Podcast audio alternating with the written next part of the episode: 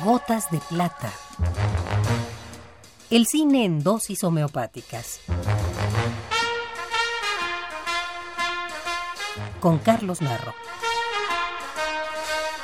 El cine en dosis homeopáticas.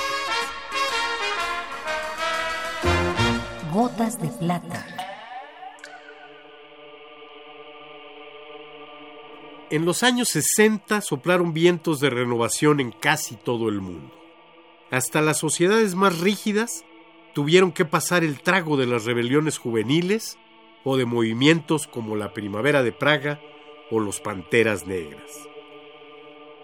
También para el cine fue tiempo de cambio. Surgieron movimientos en distintos países. El Cinema Novo en Brasil, la Nueva Ola en Francia, el Free Cinema en Gran Bretaña. Nace el cine cubano y en buena medida el latinoamericano. Y en Alemania, el nuevo cine alemán. 22. Februar. Es herrscht schreckliche Not. Die meisten Männer haben Fieber und haben Erscheinungen. Kaum einer kann sich mehr auf den Beinen halten. El 28 de febrero de 1962, un grupo de directores de cine publicó un manifiesto en la ciudad alemana de Oberhausen, aprovechando la celebración del Festival de Cortometraje que se lleva a cabo ahí anualmente. El manifiesto de Oberhausen supuso el nacimiento del nuevo cine alemán. A continuación presentamos un fragmento del manifiesto. La desaparición del viejo cine convencional alemán supone la aparición de un nuevo cine que tiene la posibilidad de vivir.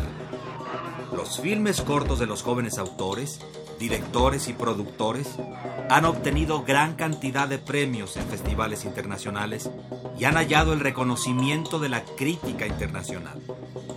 Estos trabajos y sus consecuentes éxitos muestran que el futuro del cine alemán está en las manos que han demostrado hablar un nuevo lenguaje cinematográfico. Como en otros países, también en Alemania, el cortometraje ha sido escuela y campo de experimentación para el largometraje. Declaramos nuestra exigencia de crear los nuevos largometrajes alemanes. Este nuevo cine necesita libertades nuevas.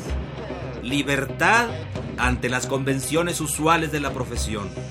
Libertad ante las influencias comerciales. Libertad ante los grupos de presión. Para la producción del nuevo cine alemán tenemos ideas creativas, formales y económicas concretas. Juntos estamos preparados para resistir los riesgos económicos.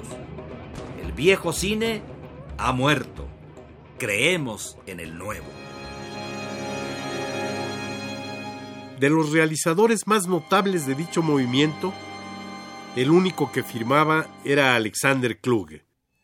Ni Volker Schlondorf, ni Werner Herzog, ni Barbet Schroeder, ni Margaret von Trotta, ni Rainer Werner Fassbinder formaban parte del manifiesto que dio origen a uno de los movimientos cinematográficos más importantes y del que ellos fueron figuras claves.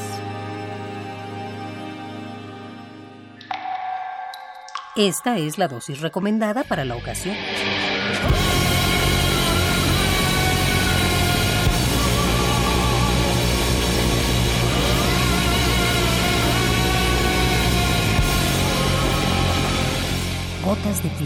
Si tiene alguna molestia, acuda al cine más cercano.